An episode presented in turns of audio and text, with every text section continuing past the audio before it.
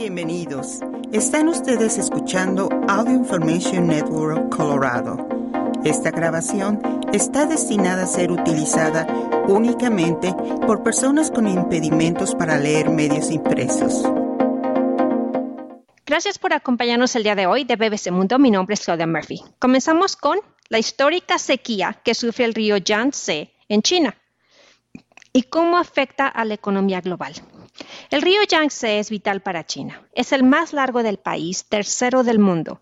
Provee recursos para un tercio de la población y es crucial para la economía y la cadena de suministros global. Pero este verano boreal está en niveles alarmantemente bajos a causa de una sequía y una ola de calor sin precedentes. Las consecuencias se sienten en varias provincias donde los habitantes sufren apagones eléctricos y varias factorías han tenido que reducir y detener su producción. China emitió su primera alerta nacional de sequía del año la semana pasada, después de que regiones clave como Shanghai y Sichuan experimentaran semanas de temperaturas extremas. La ola de calor ya dura dos meses y es la más larga desde que hay registros en el gigante asiático, de acuerdo al Centro Nacional del Clima. Una situación que no solo dificulta la dinamización de la economía china, sino que también aumenta la presión sobre la economía global, afectada por la sequía y altas temperaturas en varios continentes, los disparados precios de la energía y el aumento del costo de vida tras la pandemia y los efectos de la guerra en Ucrania. Cortes de electricidad y cierre de empresas. El juego de luces de los rascacielos de Shanghai, una de las escenas más icónicas, estará apagado por dos noches para ahorrar electricidad. Es uno de los síntomas de los problemas de energía que enfrenta el país debido a la sequía y el calor extremo. Estos fenómenos han generado una mayor demanda energética por el uso de aire acondicionado y a la vez han lastrado los niveles de agua del río Yangtze, del que dependen energéticamente varias regiones. Esta vía fluvial cubre 19 provincias y proporciona agua a casi 600 millones de personas. Su cuenca produce el 45% de la producción económica del país. El Yangtze es muy importante. Muchas compañías exportadoras en China están localizadas alrededor. Por aquí fluyen todo tipo de productos, le dice BBC Mundo Jan Noraichi, profesor de economía del Instituto Lau China en el King's College de Londres. En Sichuan, donde más del 80% de la energía se obtiene a través de represas hidroeléctricas, grandes compañías sufren por los apagones. Volkswagen, fabricante alemán de automóviles, cerró su factoría en Chengdu, la capital de Sichuan. Un portavoz de la compañía dice que sufrirán retrasos ligeros, que esperan recuperar en el futuro próximo. Estamos vigilando la situación y estamos en constante intercambio con nuestros proveedores, le dijo el portavoz de Volkswagen a la BBC. Foxconn, proveedor de Apple, también cerró su planta en Sichuan porque dice que el impacto en su producción no es significativo de momento. Mientras tanto, el gigante automotriz japonés Toyota le dijo a la BBC que estaba reanudando gradualmente la producción en Sichuan utilizando la generación de energía interna. Shen-Yu Wu, analista de China y norte de Asia para la consultora Control Risk, le dice a la BBC que el impacto de los apagones no se estima que sean duraderos. Es probable que los esfuerzos locales para ahorrar energía y aumentar la generación ayuden a mitigar la escasez en las próximas semanas, especialmente si llega el tan esperado fin de la ola de calor abrasador, explica Shen Yu. La carrera para proteger las cosechas. Las autoridades buscan provocar lluvias en zonas del centro y suroeste de China. En las provincias alrededor del Yangtze, especialistas siembran nubes para combatir la sequía. El otoño es una temporada vital para cultivos clave como el arroz y la soya, por lo que controlan los recursos hídricos es crucial para garantizar el suministro de alimentos y asegurar una cosecha abundante. El arroz y otros cultivos de otoño se encuentran en un periodo crítico en lo que respecta a la irrigación, dijo Liu Wenping, viceministro de Recursos Hídricos, en una sesión informativa la semana pasada. Con la cosecha de otoño bajo amenaza, el Ministerio de Agricultura ha desplegado 25 equipos en regiones clave para proteger los cultivos, informó el periódico Wang Ming Daily. Todavía se prevé que la ola de calor se prolongue una semana más, haciendo que este periodo de temperaturas extremas sea el más largo desde comenzaron los registros en 1961. Año difícil para China y el mundo. No está siendo un año fácil para las arcas de la segunda economía mundial. En el segundo trimestre de 2022, el Producto Interior Bruto cayó en 2.6% con respecto a los primeros tres meses. Esto dificulta los objetivos del 5.5% de crecimiento que estableció China para este año. El frenazo económico se debe en gran parte a los estrictos confinamientos impuestos en ciudades clave como parte de la estrategia de cero COVID del país. Estas restricciones afectaron, entre otras ciudades, a Shanghai, un centro manufacturero y financiero vital. Además de la ralentización del PIB, indicadores como el desempleo juvenil están a niveles récord. Y el sector inmobiliario, que representa un tercio de la economía del país, vive momentos difíciles debido a que un creciente número de propietarios se niega a pagar sus hipotecas por un aumento de la desconfianza en el sector. Son factores que sumados a los problemas energéticos y la sequía del verano no hacen sino aumentar la incertidumbre y preocupación sobre la economía mundial. Tenemos las consecuencias de la guerra en Ucrania, sequías en Europa. Es difícil de predecir la magnitud, pero lo que está pasando en China definitivamente añade más presión a la situación económica global. Aunque las autoridades chinas no esperan que el choque energético se extienda mucho más, es sin dudas un fenómeno que hay que vigilar de cerca. Si China tiene dificultades para producir energía y esto se convirtiera en un problema más grande, es otro factor que podría afectar los precios del mercado global de energía, añade el experto del King's College. Ya en 2021, antes de que la guerra en Ucrania empeorara el precio energético, un invierno muy frío en Asia disparó la demanda en China y otros países densamente poblados, encareciendo ya de por sí los combustibles. Norwich también menciona la importancia de que China consiga mantener sus cosechas a salvo. Si China experimenta problemas de seguridad alimentaria y tuviese que aumentar sus importaciones desde el extranjero, esto también añadiría presión a los precios. Por ahora es pronto para saber el impacto real de los últimos problemas de China, pero no caben dudas de que su situación actual ayuda poco en este contexto de alta inflación global, inseguridad geopolítica y amenazas de recesión. Y ahora, los perros lloran de alegría cuando se reencuentran con sus dueños, según un nuevo estudio. Si llegas a tu casa después de un día largo y tu perro te recibe feliz moviendo la cola y notas un brillo acuoso en sus ojos, no se trata de una percepción subjetiva y menos aún de una ilusión óptica. Según comprobó una nueva investigación realizada en Japón, los perros producen lágrimas cuando se reencuentran con sus dueños. Y estas lágrimas, señala el estudio publicado en la revista Current Biology, parecen estar vinculadas a un incremento de los niveles de la llamada hormona del amor, la oxitocina. Descubrimos que los perros derraman lágrimas asociadas a emociones positivas, explicó Takefumi Kikuchi, investigador de la Universidad Azabu en Japón y coautor de la investigación.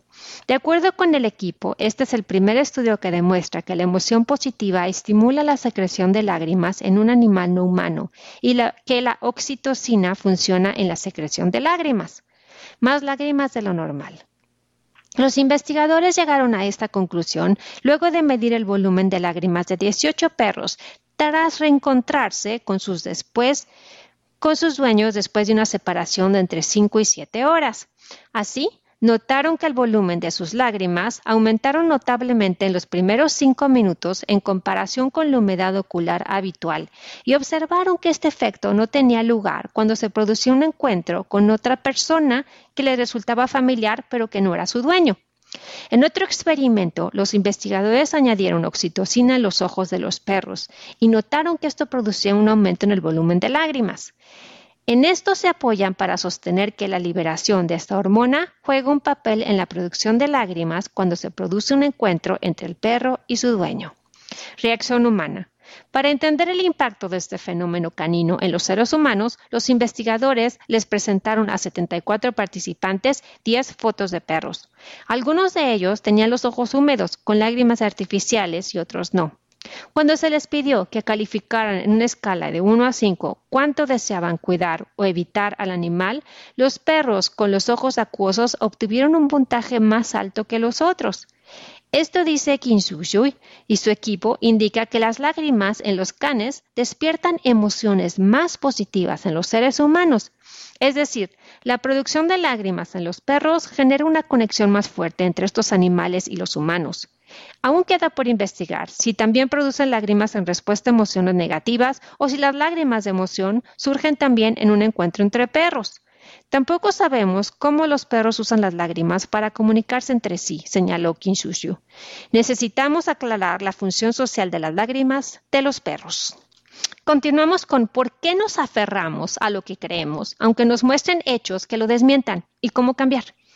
Los hechos primero. El eslogan de la cadena estadounidense de noticias CNN sostiene que una vez establecidos los hechos, se pueden formar las opiniones. El problema es que, aunque suena lógico, esta atractiva afirmación es una falacia que no está respaldada por la ciencia. Los estudios de psicología cognitiva y neurociencia han descubierto que suele ocurrir exactamente lo contrario cuando se trata de política. La gente se forma opiniones basadas en emociones, como el miedo, el desprecio y la ira, en lugar de tomar en consideración los hechos. Los nuevos acontecimientos no suelen hacer cambiar de opinión a la gente. Yo estudio el desarrollo humano, la salud pública y el cambio de comportamiento. En mi trabajo veo de primera mano lo difícil que es cambiar la forma de pensar y los comportamientos de alguien cuando se encuentran con una nueva información que va en contra de sus creencias. La visión del mundo, incluidas las creencias y opiniones, comienza a formarse durante la infancia, ya que uno socializa en un contexto cultural determinado. Esta visión se ve reforzada con el tiempo por los grupos sociales con los que la persona interactúa, los medios de comunicación que consume e incluso por el funcionamiento del cerebro. Influye en la forma en la que la persona se ve y en cómo interactúa con el mundo.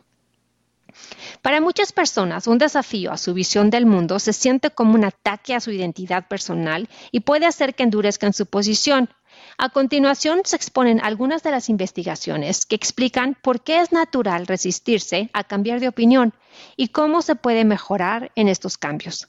No, a lo que va en contra de mis creencias.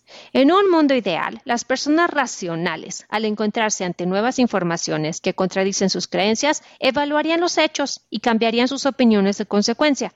Pero las cosas no suelen ser así en el mundo real. Parte de la culpa la tiene un sesgo cognitivo que puede aparecer cuando los individuos están ante evidencia que van en contra de sus creencias.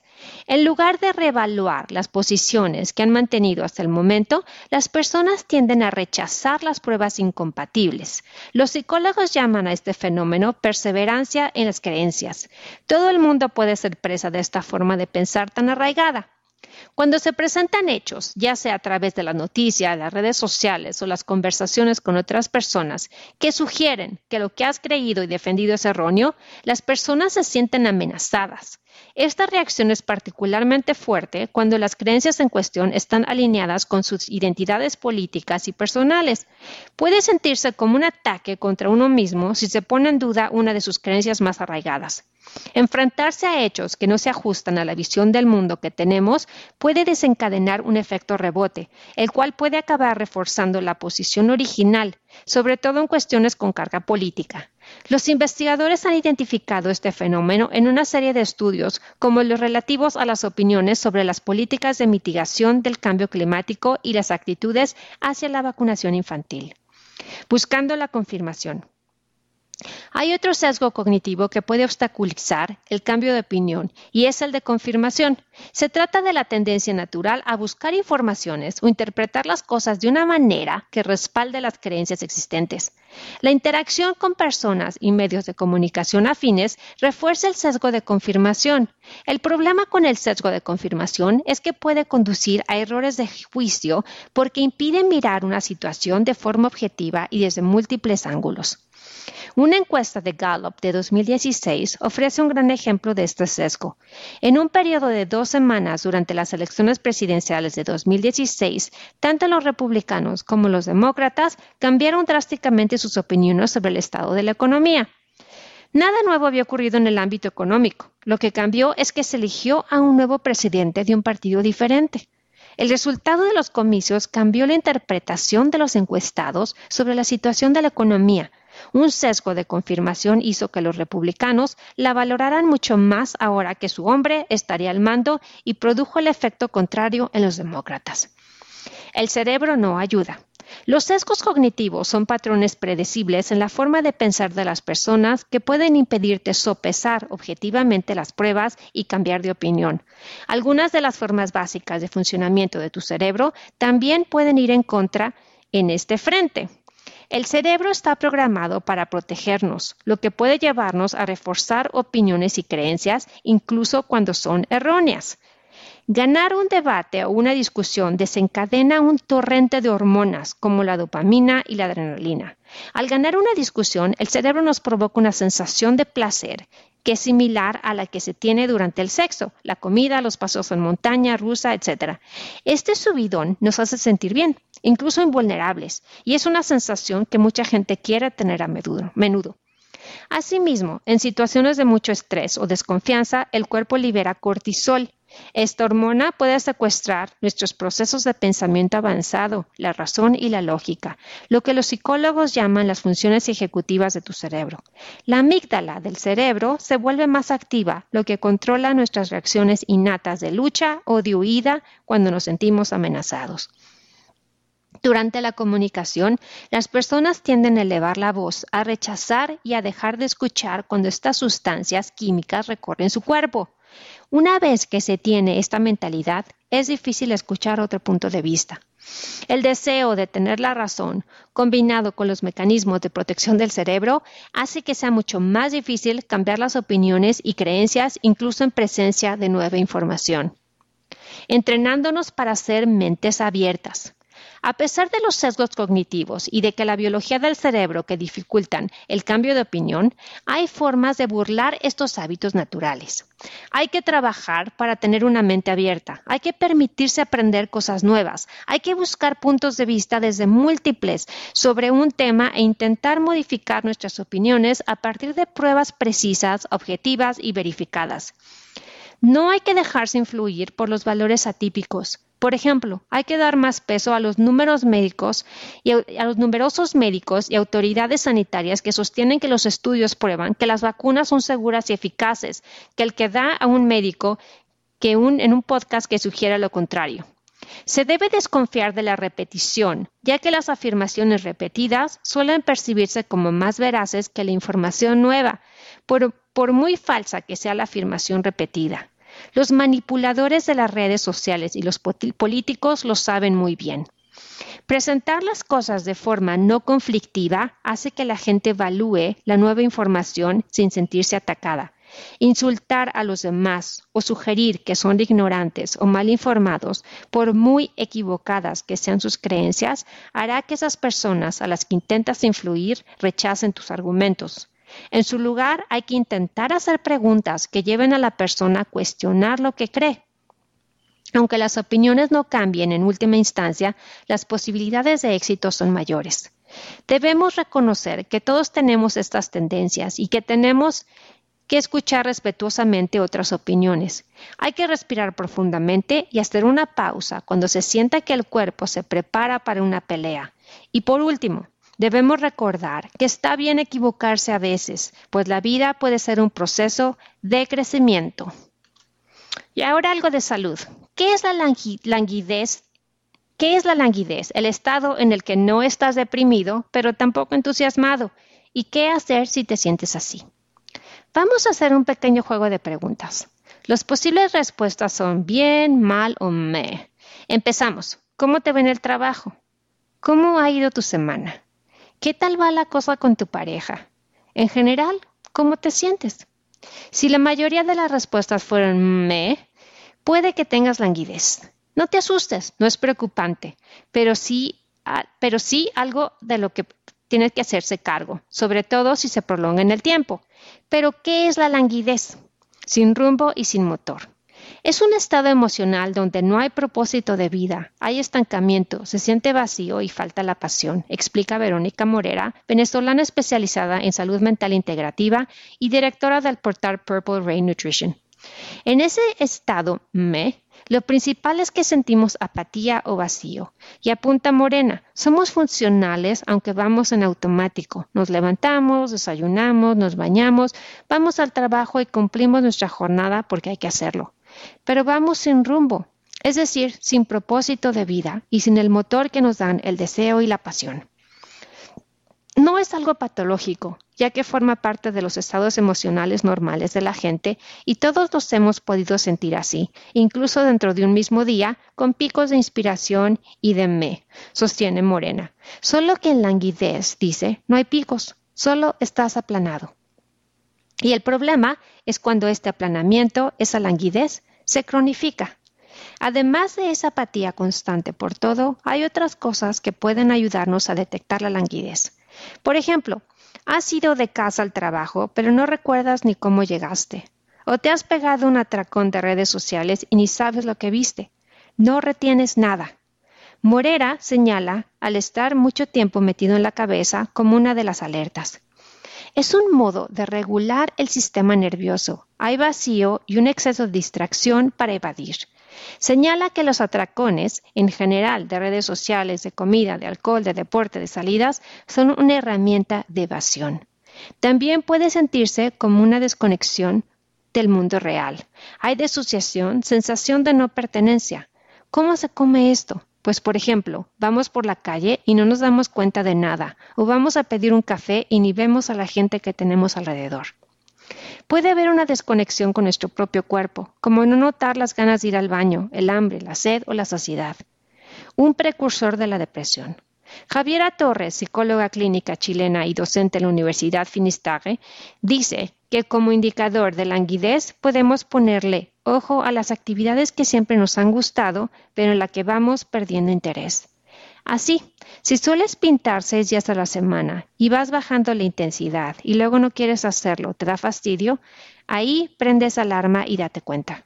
Aunque la languidez no sea depresión, no quiere decir que no sea importante, señala Torres.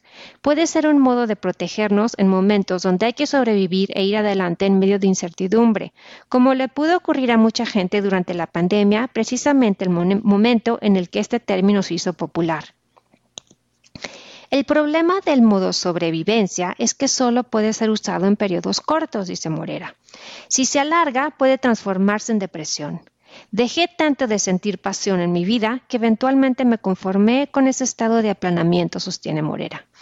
Y de ese estado, dice la psicóloga venezolana, pasas de los tonos grises a una oscuridad de la que ya es más difícil salir y que y que de hacer todo en modo automático se pasará a no querer levantarse de la cama, a ver todo negro y a no poder hacer nuestro día a día. Pero hay modos para no llegar a ese extremo, verlo y tomar acción. La languidez es un aviso, una llamada al cambio, algo que mi cuerpo está haciendo y no quiere hacer más, apunta Ana Sánchez Anegón, terapeuta y fundadora del Animal Emotional. Dice que implica hacer una revisión de nuestras relaciones, del trabajo en el que estamos, de nuestras motivaciones. Es un quiebre para tomar las riendas de nuestra vida. Después de mirarlo de frente y dejar de evitarlo, hay que tomar acción e ir hacia lo que Verónica Morera coñó como estado flow, algo que podemos traducir como fluir, pero que también nos recuerda al mundo de la música que tiene flow, siente la música, se mueve y transmite al mundo esas emociones y sensaciones. ¿Y cómo llegamos a este estado flow? Con maestría, mindfulness y propósito. O en Román Paladino, sentirte competente, que contribuyes con algo y no haces siempre lo mismo, conectándote con el presente y poniendo atención plena en lo que haces, y además que todo tenga sentido.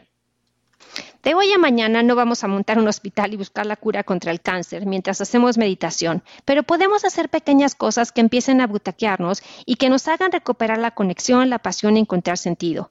Puede ser algo tan sencillo como jugar un videojuego con tu pareja o con un amigo y ganar la partida.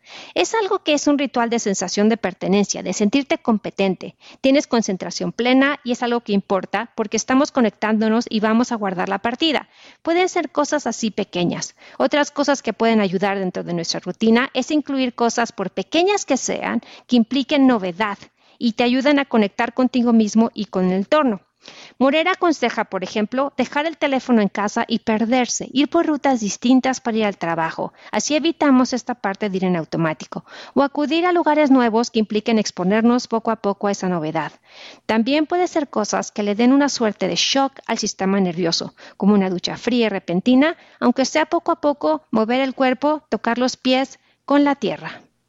Otro consejo para la persona que está con languidez es no dejar que escale, no esperar el momento crítico.